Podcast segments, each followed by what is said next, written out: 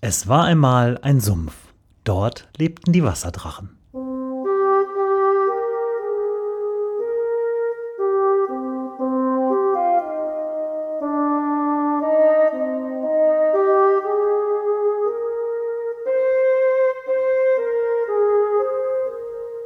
Wo die Wasserdrachen wohnen. Folge 26. Die Elendenbruderschaft. Die heutige Folge der Wasserdrachen beginnt äh, da, wo ich die letzte aufgehört habe, nämlich an der Gaukirche. Wir machen heute zu sagen Gaukirche Reloaded. Allerdings bin ich nicht alleine hier, sondern äh, zusammen mit Tobias Engelhardt. Hallo Tobias. Hallo. Und du hast mir von was ganz Spannendem äh, erzählt, was für mich völlig neu ist und für die Stadt eigentlich schon äh, ziemlich alt, nämlich die Elendenbruderschaft. Ähm, was hat es damit auf sich? Was ist das? Ähm, die Elendenbruderschaft gibt es mittlerweile seit über 600 Jahren. Ähm, haben sich halt anfangs um die ähm, Beisetzung der Pestopfer im Prinzip gekümmert. Ähm, und du, du, bist mit, du bist quasi Bruder, ja, du bist Teil dieser Bruderschaft ähm, und bist seit, sagtest du eben, seit zwei, drei Jahren bist du mit dabei. Wie, wie gerät man in eine 600 Jahre alte Organisation? Im Prinzip über äh, Empfehlungen und äh, ein Freund von mir ist halt darauf gekommen, dass ich da vielleicht auch für geeignet wäre. Und ähm, ja. Also was heute bei irgendwelchen Social Networks der Invite-Code ist, man, ey, ich darf dabei sein, ist man, man braucht äh, schon jemanden, irgendeinen Fürsprecher, der sagt, hier, komm mal mit dahin. Ja, im Prinzip ist das so. Ich als äh, ungetauftes Heidenkind, äh, hätte ich Chancen oder äh, gibt es Grundvoraussetzungen des christlichen Glaubens? Ja, das ist auf jeden Fall Grundvoraussetzung. Also, also noch ein Grund mehr für mich, tau mich taufen zu lassen, ja? Ja, unbedingt. Also ausgetreten darf man nicht sein muss schon getauft sein, glaube ich. Ja, doch. Und äh, was passiert jetzt heute hier? Wir sind vor der Gaukirche und wir gehen da gleich auch rein. Da werde ich äh, schön brav mein Equipment abschalten und dem Orte huldigen. Aber was passiert gleich hier? Im Prinzip ist das erstmal ein normaler Gottesdienst. Ähm, ja, mit anschließender Prozession durch die Kirche. Halt relativ stimmungsvoll mit Kerzen und ohne elektrisches Licht.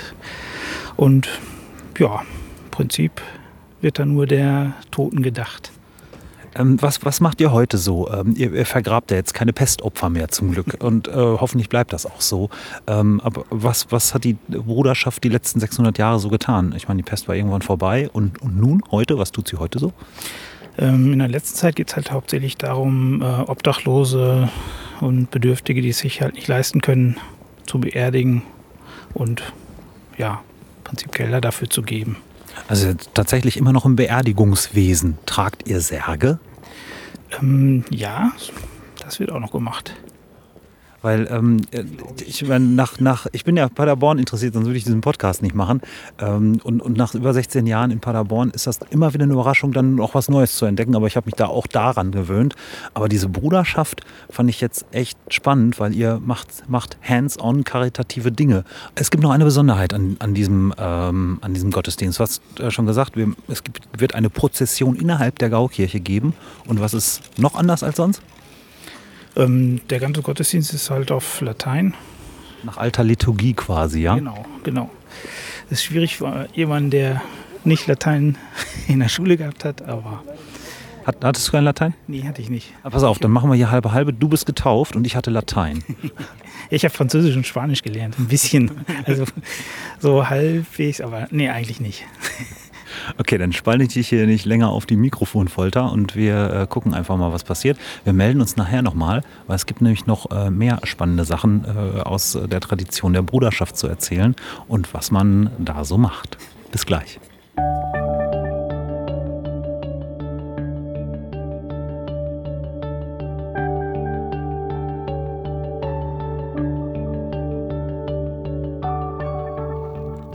Während ich mit äh, Tobias in der Gaukirche jetzt bin, ähm, mache ich mal als mein zweites alter Ego noch ein bisschen im Hintergrund weiter, weil es gibt noch ganz viele spannende Sachen drumherum, äh, die wir nicht erzählt haben, um ein bisschen Hintergrund zu geben.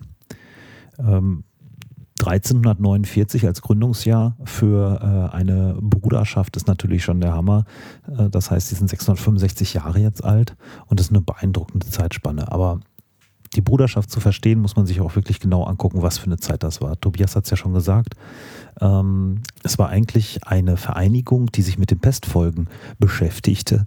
Das äh, ähm, hört sich äh, nicht so dramatisch an, wie es garantiert damals war. Man muss sich das mittelalterliche Europa vorstellen, auf äh, das ziemlich äh, unvorbereitet auf sowas wie die Pest äh, gestoßen ist wahrscheinlich. Ähm, Pest äh, kommt von lateinisch Seuche und bezeichnete wahrscheinlich damals erstmal alles, äh, was irgendwie Infektionskrankheit war. Die war aber besonders hoch ansteckend und wurde ausgelöst durch ein Bakterium namens äh, Yersinia pestis. Und das ist eigentlich eine Zoonose von Nagetieren, das heißt ein Übersprung von anderen Viechern auf den Menschen. Und äh, das erste Auftreten datiert man heute so auf 6. bis 8. Jahrhundert, aber so die richtig großen Ausbrüche in Europa, das fand halt so ab dem 14. Jahrhundert statt.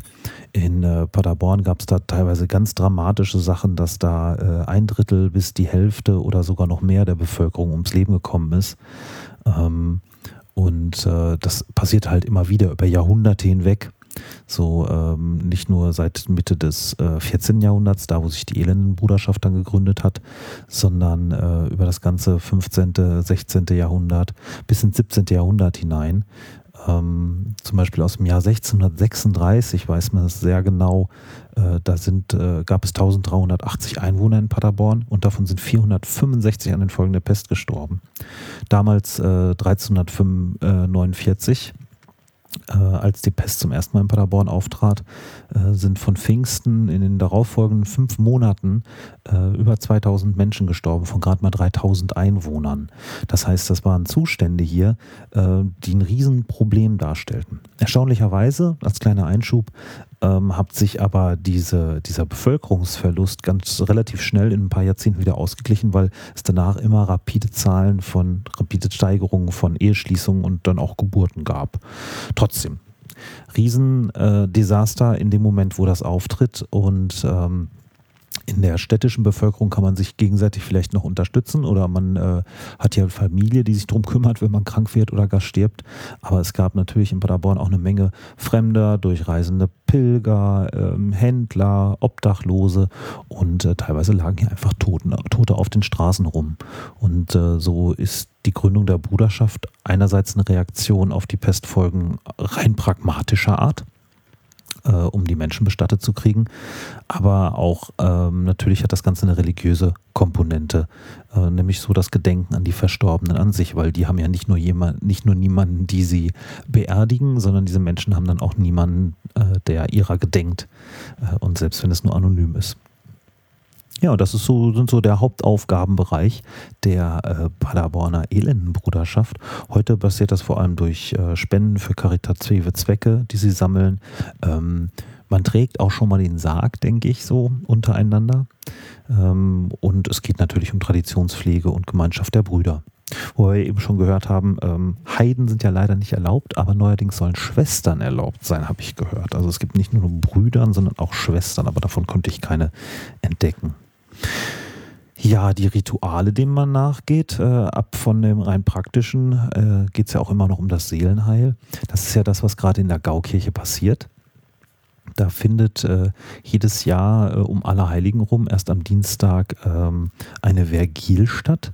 Äh, die Vergil, das äh, ist das lateinische Wort für Wache. Es war eigentlich mal so eine Nachtwache im klösterlichen Umfeld vor großen Festen wie Ostern oder Weihnachten und äh, wird auch sonst ganz gerne als ähm, ja, als äh, schöne Ausgestaltung von einer Gedenkfeier, wie hier zum Beispiel benutzt. Am Dienstag gibt es dann nachmittags ein Virgil, eine, Vir eine Virgil ähm, in der Gaukirche schon und jetzt läuft halt eine lateinische Messe und äh, das ist wirklich opulent, wie wir gleich noch hören werden. Unser begeisterter O-Ton folgt nämlich auch noch. Genauso wie danach geht es weiter mit dem Bruderschaftsmahl im Westfalenhof, das auch schon seit Jahrhunderten immer in derselben Speisefolge stattfindet. Aber dazu hören wir jetzt einfach nochmal Tobias und Branko im O-Ton.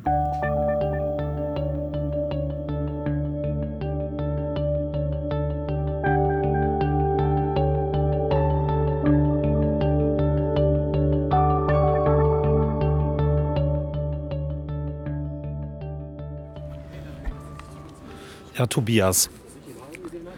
Das äh, war ja jetzt eindrucksvoll. Was haben wir gerade erlebt? Ja, Ich stelle Fragen, ich war dabei, ne? ja genau. Nee, es war ein, ähm, ein lateinischer Gottesdienst, aber ähm, äh, nicht durchgehend, sondern hatte auch deutsche Anteile. Und ähm, der Domchor war dabei. War äh, hinreißend. Ich habe ja jetzt äh, schon mehrere äh, Gottesdienste erlebt, nicht nur den. Und habe ganz viele Elemente natürlich sofort wiedererkannt, allerdings auf Lateinisch so. Ähm, selbst als Nicht-Lateiner konnte man dem ganz gut folgen, weil das äh, Begleitheft eigentlich ganz gut gesch- geschrieben ist. Ne? Ja, genau. Da stehen die Übersetzungen immer gleich mit dabei und man, man weiß auch ungefähr, was man da betet und singt. Und die Kirche war wirklich bis auf den letzten Platz rappellvoll. Also sowas hat man wirklich äh, maximal zu Weihnachten und zu Ostern eigentlich. Und äh, die Elendenbruderschaft kriegt das auf die Kette, ja? Ja, genau. Schon, äh, es ist auch die anderen Jahre bis jetzt immer so gewesen, dass es immer rappelvoll ist. Und ähm, äh, so deine Schätzung von eben so mit 100, ne? 100 Mitglieder, ähm, können auch, jetzt ist die Frage, wie viele Brancos waren da mit dabei? Also wie viele Touristen waren da jetzt zwischen? Aber wenn du sagst, so größenordnungsmäßig äh, im dreistelligen Bereich schon, dann kommt das ungefähr hin mit dem, äh, mit den Leuten, die da waren, ne? Naja, das, also 100 meine ich jetzt so die, die hinterher auch wirklich dann bei dem, äh, bei dem Bruderschaftsmahl dabei sind, wo wir jetzt gerade hingehen. Da werde ich zwar nicht mit rein können, aber erzähl uns davon, weil das ist nämlich, was wir eben schon angekündigt haben, es geht ja auch noch weiter. Ja, im Prinzip ähm, gibt es jetzt Grünkohlessen. Vorher mit einer Suppe. Es ist auch immer das, das gleiche äh, Menü jedes Jahr. Also es gibt erst eine Suppe, dann gibt es ein Stück Braten und ähm, Kartoffeln und hinterher Grünkohl und Wurst und als Nachtisch äh, Nüsse und äh, Äpfel. Ich habe mir ja äh, auf äh, Wert der Recherche zu den, äh, zum Mosaik, zu dem äh, ähm, Christus Pantokrator Mosaik, habe ich mir ja auch Sachen zur Gaukirche durchgelesen und bin natürlich auch da wieder auf die Bruderschaft gestoßen. Ähm, es war ja mal in der Diskussion, so vor ungefähr 150 Jahren oder 200 Jahren, war eine Diskussion, dieses Mal mal ein bisschen abzuspecken äh, oder zumindest ähm, mal ein bisschen weniger opulent ausfallen zu lassen. Aber es hat sich nicht durchgesetzt. Ne? Es ist wirklich noch die alte Abfolge, so wie immer. Ja, genau. Das ist, glaube ich, schon seit Jahren so. Also Jahrzehnten. Und wo wird dieses Mal gereicht? Es ähm, wird immer jedes Jahr im Westfalenhof gemacht. Ist direkt um die Ecke von der Gaukirche. Quasi hier an der alten Synagoge über den Platz einmal. Ne? Ähm, äh, äh, wie schmeckt's da? Ist da lecker? Können die das? Doch, doch, das können die. Ja. Ja, ja. Für Grünkohl ist es eigentlich noch nicht kalt genug gewesen, aber ich denke, es wird trotzdem schmecken. Ja, dann äh, bedanke ich mich dafür, dass du mich äh, mit hierhin entführt hast und dass ich hier mal äh, Mäuschen spielen durfte. Es war wirklich schwer beeindruckend. Vor allem sehr schön, haben wir noch gar nicht gesagt, es gab am Schluss gab es äh, eine Prozession durch die Kirche bei Kerzenschein. Alles elektrische Licht war aus. Es war ganz herzallerliebst.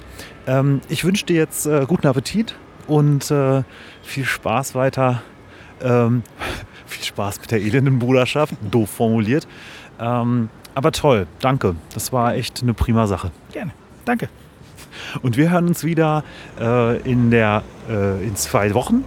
Und wie immer freue ich mich von euch auf Feedback äh, per Kommentar unter dieser Folge auf wasserdrachen-podcast.de.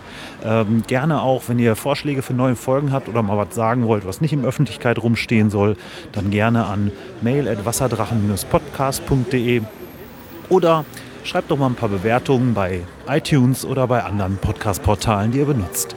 Ich danke fürs Zuhören und bis bald.